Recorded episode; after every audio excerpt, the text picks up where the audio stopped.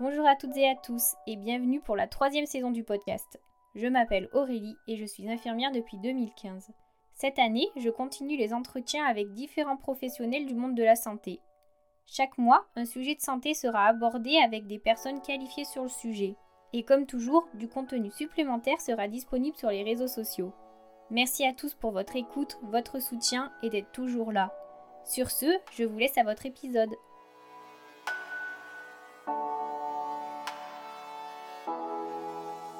Dans ce nouveau sujet de santé, je reviens avec Tristan sur son mémoire dont le sujet était les erreurs d'administration médicamenteuse. Quelles sont les conséquences sur le patient, la dynamique d'équipe et sur le soignant lui-même? C'est ce qu'il essaye de répondre grâce à ses recherches et aux professionnels interrogés.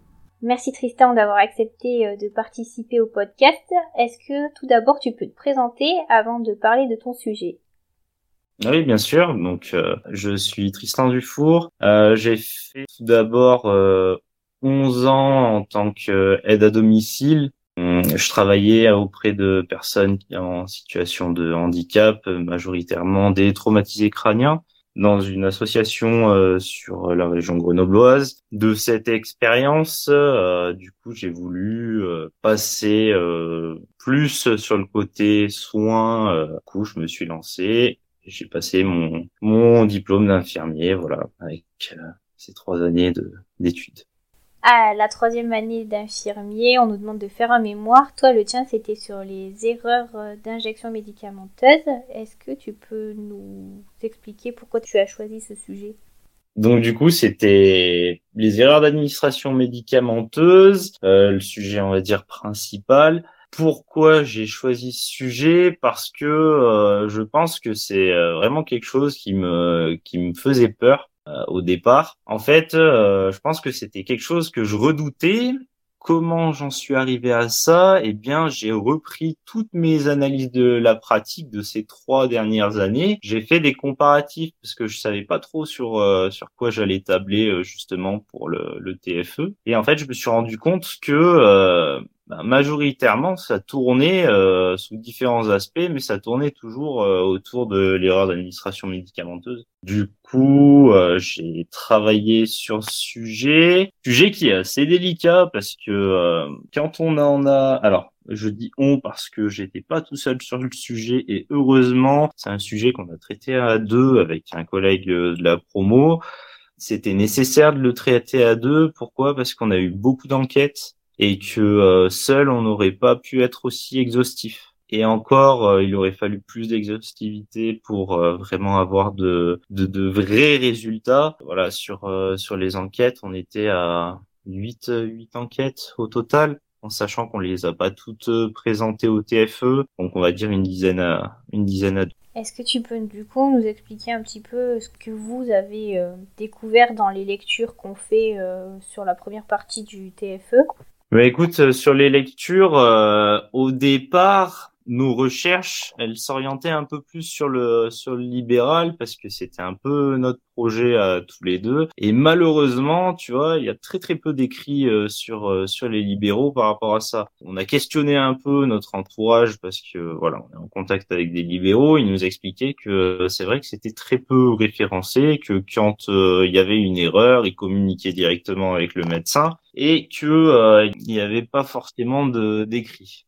Donc en partant de là, euh, on a eu une, euh, une tutrice qui nous a quand même bien orienté, qui nous avait mis en garde sur euh, sur le libéral en nous disant prenez plus quelque chose qui porte sur la structure parce que vous aurez plus d'écrits. Et du coup, on est parti sur la structure. Et là, on, a trouvé des éléments avec l'HAS, des, des diagrammes qui ont pu renforcer un peu nos dires et notre base de, de départ sur les, les erreurs d'administration médicamenteuse l'erreur, euh, on va dire que c'est euh, une des enfin c'est la thématique principale mais surtout nous ce qu'on voulait voir c'était l'interaction avec euh, l'équipe. Comment ça allait se passer quelles allaient être les répercussions? Est-ce qu'il y avait avoir une perte de confiance? Est-ce qu'il y allait avoir des conséquences? Est-ce plus sur cet aspect qu'on a travaillé? Et la deuxième le deuxième aspect en quoi la FSEI allait pouvoir aider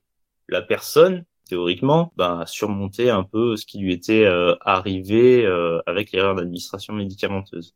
Donc on est parti, tu vois, sur ces sur ces deux recherches. Du coup, avec le cadre théorique et les enquêtes que vous avez faites, qu'est-ce qui en est sorti sur le sujet? Alors, ce qu'il en est sorti, c'est pas facile d'avoir euh, des personnes qui témoignent de leur erreur. Pourquoi? Parce que parfois elles s'en rendent pas compte. Moi, notamment, je l'ai vu euh, sur chez certains où euh, ils venaient témoigner pour des collègues qui avaient fait des erreurs et en discutant hors TFE, ils me disaient mais en fait, on en fait tous des erreurs. Pourquoi? Parce que euh, déjà, ne serait-ce que euh, la forme, euh, on va dire la forme galénique, quand tu changes la forme galénique et que tu passes d'un neurodispersible à un comprimé ou de la perf à un comprimé, eh ben déjà tu changes la presse parce que tu changes la voie d'administration. Et en fait, ça ça arrive plus que ce qu'on le croit. On va dire que entre guillemets,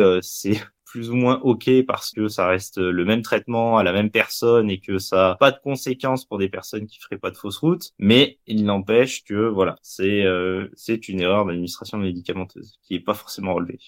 Ce qu'il en ressort, c'est que dans la majorité des cas, et heureusement, euh, les équipes sont bienveillantes dans ce genre de situation. Je m'explique. On a eu un cas où euh, il y a une équipe qui a, enfin, qui s'en est pris à à l'IDE qui avait fait euh, l'erreur d'administration médicamenteuse. C'était une jeune IDE, c'était ça datait quand même d'il y avait euh, quinzaine d'années. Donc euh, voilà, on va dire que c'est plus d'actualité. Et à l'époque, il y avait d'ailleurs pas de, de FSI. Il y avait d'autres moyens qui faisaient que voilà, on parlait de la situation, on l'a posé sur la table. Pour autant, euh, voilà, c'est c'est notre cas unique sur euh, sur ces situations où euh, où l'IDE est pas soutenu par l'équipe et où même il va il va avoir des désagréments avec l'équipe. mais heureusement, c'est pas la majorité. la majorité reste une équipe qui qui est soudée et qui va aider la personne dans dans cette dans cette étape. Donc vraiment l'équipe, on dire a 80%, elle est, elle est d'un grand soutien.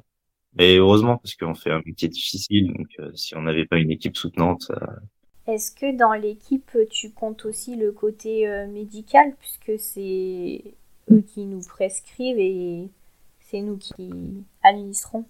L'équipe pluridisciplinaire, je parle pas que des IDE, voilà, c'est tout, tout confondu. D'ailleurs, en parlant de l'équipe pluridisciplinaire, ce qui ressort de la situation, c'est que euh, au final, euh, les cadres sont très peu euh, interpellés par rapport à ça. Ils sont interpellés un peu plus tard, enfin après la, la guerre entre guillemets. Mais les premiers à interpeller, ça reste les médecins, les prescripteurs. Et voilà, donc du coup, ils ont un ils ont un rôle essentiel sur sur la situation. Et voilà, c'est pour ça que c'est vraiment l'équipe pluridisciplinaire. Quoi. Et quelles ont été les conséquences peut-être tout d'abord euh, sur les patients et aussi euh, sur le soignant qui a fait l'erreur Malheureusement, ça a des conséquences parfois dramatiques chez le patient. Je peux pas trop trop développer et je peux pas donner mes sources, mais voilà, euh, sur une erreur d'administration médicamenteuse, il y a quand même un patient qui est qui part en réa. Il s'en sort, hein, mais il part quand même en réa.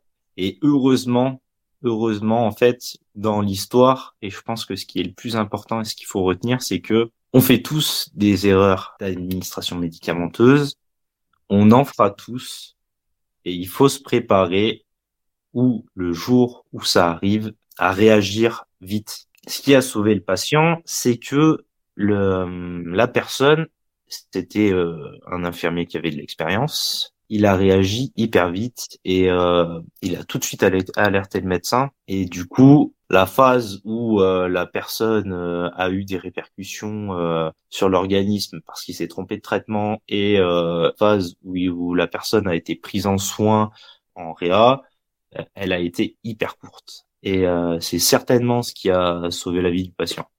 Moi, ce que j'en retiens, c'est que vraiment, des erreurs d'administration médicamenteuse, on en fait tous et on en fera t'es à ta cinquième garde euh, dans la semaine, euh, t'es fracassé, c'est euh, la fin de ta journée ou ta nuit, et euh, d'un seul coup, t'as un patient qui te dit, voilà, j'ai un souci, j'ai mal, vous pouvez me donner ci, vous pouvez me donner ça, tu te plantes parce que fatigue, et bam, ça y est, on y est. Le plus important pour moi, c'est, il y a des garde-fous, on nous les apprend en IFSI, il faut absolument les respecter, mais surtout, surtout, il faut réagir faut pas le cacher, il faut réagir et réagir vite. Et là, on peut arriver à, à limiter les dégâts. Est-ce que euh, vous avez étudié pendant votre TFE les conséquences, tu parles voilà de, fatigue euh, du soignant, les conséquences avec le manque de personnel et le manque de moyens actuels? Alors on n'a pas pu l'étudier parce qu'en fait on avait tellement d'axes de recherche que euh, si tu veux c'était euh, très compliqué de rester euh, sur de pas s'éparpiller. Parce que quand tu tires une aiguille derrière t'as autre chose qui vient et encore et encore et encore et en fait tu t'en sors pas et ça te disperse. Donc du coup on n'est pas parti sur ce terrain là parce qu'on n'avait pas le temps et parce que c'était compliqué. Par contre évidemment que nous on l'a vu dans les audits qu'on a fait hein c'est ressorti dans les audits ce genre de situation mais non on l'a pas on l'a pas développé on n'a pas pu est-ce que vous avez apporté une conclusion à ce travail? Alors du coup, on a fait un comparatif avec la FSEI. Pourquoi? Parce que euh, pour nous, c'était l'outil euh, de retour sur euh, ce genre de situation. Voilà, dès que tu as une problématique, tu fais une fiche d'événements indésirables. On s'est dit bon bah ok, la fiche d'événements indésirables, elle permet de poser des faits. Euh, mais est-ce que elle va permettre aussi à l'agent de pouvoir euh, comprendre ce qui s'est passé, se remettre en question et, euh, et avancer? On s'est aperçu que malgré qu'il y ait cette FSEI, les agents ne la font pas, entre guillemets, ou très peu. Sur tous les audits qu'on a fait, il y en a peut-être deux ressortent. C'est ce qu'on a mis en conclusion, c'est que pourquoi cette FSEI aujourd'hui, elle n'est pas utilisée? Voilà, c'est la question à soulever. C'est la question, euh, si tu veux, qu'on a mis aussi euh, notre dernière question de recherche. En fait, c'est ça. C'est euh, en gros, euh, si on devait partir, euh, sur un master et continuer, et eh ben, ça serait travailler sur la FSEI pour voir pourquoi elle n'est pas utilisée et comment on pourrait faire pour qu'elle soit qu'elle soit utilisée plus souvent, quoi. Et une dernière question sur votre manière de travailler euh, avec euh, ton collègue et toi, est-ce que ça a changé quelque chose? Est-ce que euh, d'avoir fait le mémoire, ça vous a amené un point de vue différent depuis que vous êtes professionnel?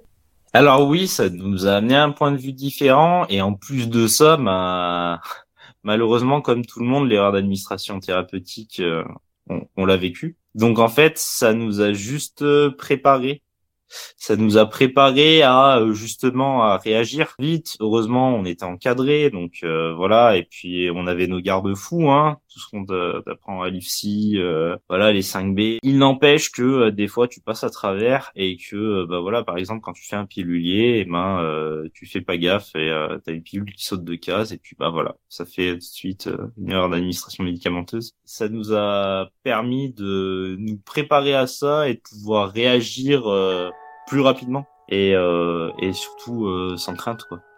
Merci à toutes et à tous d'avoir suivi cette interview. Si elle vous a plu, n'hésitez pas à lui accorder une jolie note sur votre plateforme d'écoute et à y laisser un commentaire. Et nous, nous nous retrouvons très vite pour un nouvel invité. Belle journée